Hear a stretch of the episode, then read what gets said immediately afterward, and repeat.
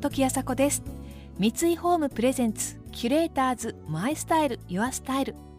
この番組はミュージシャンデザイナー作家俳優職人などなど異なるフィールドを舞台に活躍する2人がランデブー。情報があふれる今確かな審美眼を持つキュレーターたちが上質な暮らしに合うアイディアや生き方をシェアしてくれます。今朝のキュレーターズは先週に引き続き映画監督の諏訪信弘さんと映画音楽作曲家シンガーソングライターの瀬部弘子さん。多くの映画には音楽の存在が欠かせませんが実際に創作するお二人は映画と音楽の関係をどのように捉えているのでしょうか。今朝はそんなお話を通して映画が作られる裏側に迫っていきます。これからあなたの映画の見方が変わるかもしれませんよ。三井ホームプレゼンツ。キュレーターズマイスタイルユアスタイル。この番組はオーダーメイドの喜び三井ホームの提供でお送りします。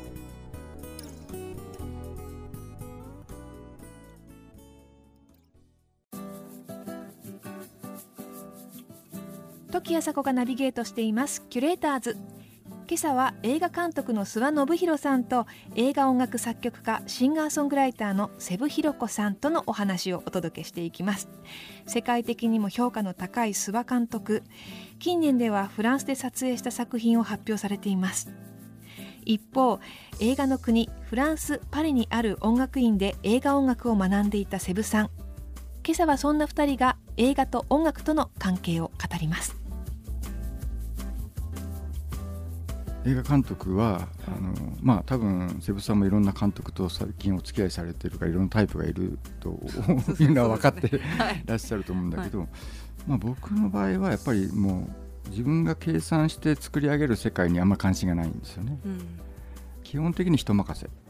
あの撮影は撮影監督に任せる。だから音楽は音楽の人に任せる。だからあの、まあ、今回ね実は本当はあの瀬ブさんに最初お願いしようと。音楽音楽をねやってもらいたかったんですけどこれはまあ物理的にまた物理的な。条件が整わずっていうのも まあこれはねあのフランスのシステムの問題で日本人があまり参画できないっていう。まあ僕が監督が日本人であるとその他の人が日本人だと外国映画になってしまうっていう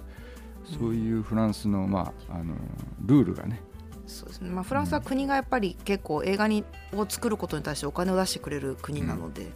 あ、そういうところありますね。うん、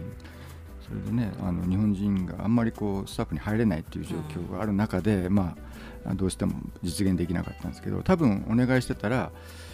お任せだと思いますね。あもう最高ですね。もう好きにやってくださいと。そんなことなかなかないんでやっぱり。というのは多分僕はね映画を作って編集してる時に音楽のこと考えてないんですよね。うん、で音楽を音楽を想定してこういう編集にしようとかっていうのを考える余裕がなく、うん、とにかくその撮ったもので、えー、作り上げちゃうっていうかあのそこでできることをもうやってしまうので多分ほぼ音楽が入る隙間がないっていう状況でほぼ編集してしまうんですね。でマザーという映画撮った時も、はい、もうほぼ編集で作り上げてもう隙間がない。でこれをある、まあ、鈴木春之さんっていう現代音楽の作曲家にしてこれ音楽入りますかって言ったらうんなくてもいいけど なくてもいいんだけど入れ入れる可能性もあるって言ってくれた。ら、じゃあやってみてくださいっていう感じで投げてそこにこう音楽をつけてくれる、だから僕はやっぱりでも音楽ってあの映画にとってとても大きいから、うん、まあ依存したくないっていうのはあるわけですよね。うんうん依存関係になりたくないからだからこっちはこっちで音楽に依存しないで、うん、そのなんとか独り立ちできるように、うん、まあ、頑張るわけです。でその独り立ちさせてかつ音楽がそこにあるんであれば、うん、それはまああのいい関係になるんじゃないかと、だからこう依存すると心地よいんだけどあのそうしたくないなっていうのがどっかにあったんだろうなと思うんですよね。だけど最近はちょっとまあ依存してもいいんじゃないかっていうか あそうなんですか。ね、まあまあそれもありかっていう気もしないでもないんですけど。なんかでも映画音楽に、まあ、依存っていうのの依存がどういう依存かにもまあよるんですけど、まあ、ただやっぱりちょっと音楽で何とかしてくださいってなってる時っていうのは、やっぱり映画音楽作曲家にとってはってこんななんか今、ね、それを代弁するみたいなこと言っちゃってあれですけどまあまあ少なくとも私はですけどやっぱそれってちょっとバレるっていうか。うん。だから例えばここで泣かしたいからもうちょっと持ってほしいみたいなことっていうのはいや 簡単なんですよ、もうそれ本当簡単で、いくらで、まあ、いくらでもって言ったらあれですけど、どうやったら人が泣くかなんていうのは、多分ほとんどの作曲家分かってるんです、そんなことは、だけどそれやったら簡単だけどそれやり続けてどうなるのっていうか、うん、っていう、うん、それでジレンマと戦うことになるんですけど、うん、でそのそこで戦うことっていうのも、私商業映画も否定してないっていうか好きは好きだから、あのそれは、あの全然あのいいんですけど、ただまあそうじゃないところに何かそうキラキラしたものがあるような映画はずっとそれはもうただ単に私が映画ファンとしてやっぱりあってほしいというのがあるので、だからなんかあのまあ、私だから結局自分が毎年ベスト映画ですとかで自分が上げてるのって大体ほとんど音楽も入ってないし好きな 好きな監督誰ですかって言われたらえその監督と音楽入ってましたっけ？みたいな人ばっかりなんですよ。だからまあそれはきっと私がその映画音楽やりたいけどそれ以前に映画っていうものがもうなんか別に何の理由もなく好きだからっていうただそれだけのことではあるんですけど。キュレーターズ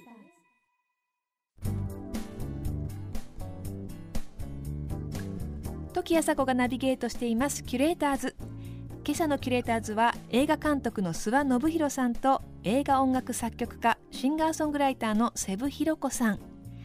これまでストロボエッジやお父さんと伊藤さんなど数々の映画音楽を手掛けてきた瀬部さん。監督たちからのオファーも絶えずすでに今年だけでも公開待機作として大人気コミックの映画化「プリンシパル」や本屋大賞を受賞した宮下夏さんによる小説の実写映画化「羊と鋼の森」があります。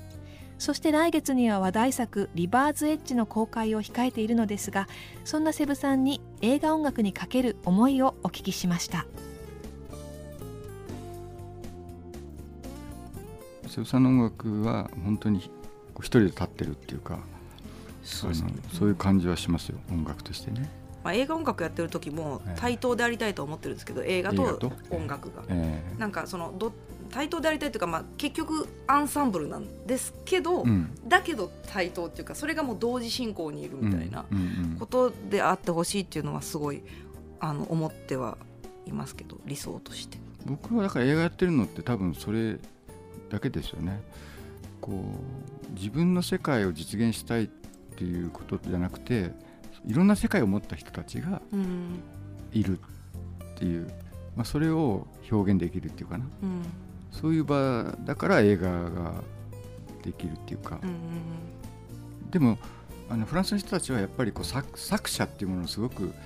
重大なものとして捉えるでしょ。う、うん、つまり僕の映画は諏訪の映画だとだからその全ての原因が諏訪にあるっていうふうに考えるわけですね。だから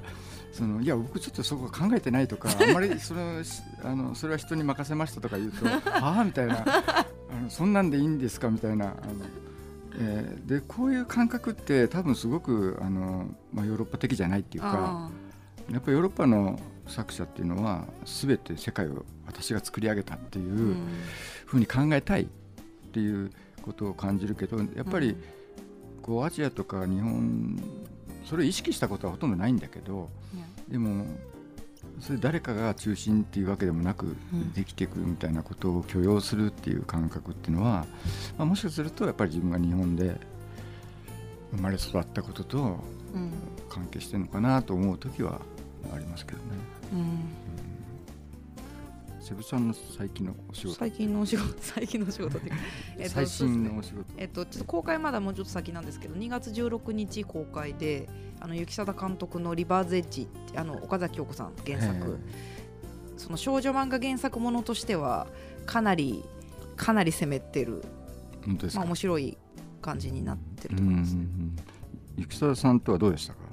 初めてじゃないですか、ね、初めてですね。初めてですか、雪沢さんなんかピンクとグレーが面白くてまあその前から有名な作品あるんで知ってましたけど、うんうん、でなんか一緒に仕事できたらいいなみたいなことを言ってたらすごいなんか一回ちょっとじゃあ音楽トライアルしてみますかみたいなので、うん、この映画にどう思うかなんかつけてください自由にみたいなことを言われて、つけたやつをすごく気に入ってくださって、なんかこの映画にはなんか第三の亡霊がいる気がしてたけどそれは音楽だったみたいなことを言ってくれてでなんかあのゆきささんってもう多分ただの映画好きじゃないですか。ただのただの。っていうかめっちゃ映画好きな人だから、はい、だから私はもうこの人すごい信用できるなみたいなことがあってあのやっぱダビングの最後のステージまでいたんですけど、もうめちゃめちゃ細かいんですよ。エンドレスに細かいんですけど、なんかその辺とかがだからなんかはいはいもうこの時間の中でやってますみたいな人じゃないから、まあ、私はすごいそれが好きだし、あのそれがちゃんと作品にも出てるっていうか。じゃあ割とも自由に？そうですね。かなり自由に。つけどころも、まあ、なんか一応そのこういうとこかなみたいなところのお話はちょっとありましたけど、まあ、基本的には全然その初めに監督がちょっとあのつけてたのがあって、その曲が、それと全然関係ないのをつけてるんで、あのまあ、それでも最初になんかアイディアが北田さんの方からあるの音楽なんか自分がちょっとイメージしてるものをつけてたみたいなんですけど、ただなんか私が、まあ、それを聞いてそれだと昔のというか90年代80年代ぐらいのフランス映画っぽい感じの、うん、なんか、うん、よくある感じみたいな気がしたから、うん、そうじゃないやつがいいと思って、うん、ちょっと思いついたことを、まあ、提案したらすごいあの自由な感覚っていうかすごい音楽好きな人だから雪坂監督は。なんでそれでその方向で進む本当にもう、えっと、チェロとなんかノイズギターまではいかないですけどとピアノのもう本当3本だけでやってる音楽なので。えー、僕もなんかですよ今回、まあ、セブさんにお願いしてセブさんの音楽だったらどうだったの？それも楽しなんか聞いてみたいんですけど。今回、まあ、オリビエって若いアーティストに頼んで、はいまあ、いくつか候補がいたんだけどやっぱり彼を選んだのはやっぱ彼の世界があってやっぱり彼アーティストとしてやっぱり自分の,、あの音楽活動が、まあ、メインであってね、だから彼の世界があるだろうという、まあ、そういう人にやっぱり頼みたかったしだから、あのでだからできてきた時え？ー、と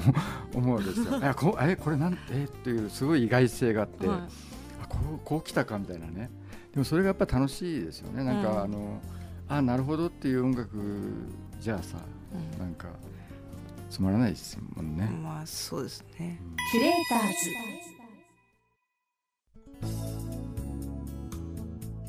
時あさこがナビゲートしてきました三井ホームプレゼンツキュレーターズマイスタイルユアスタイル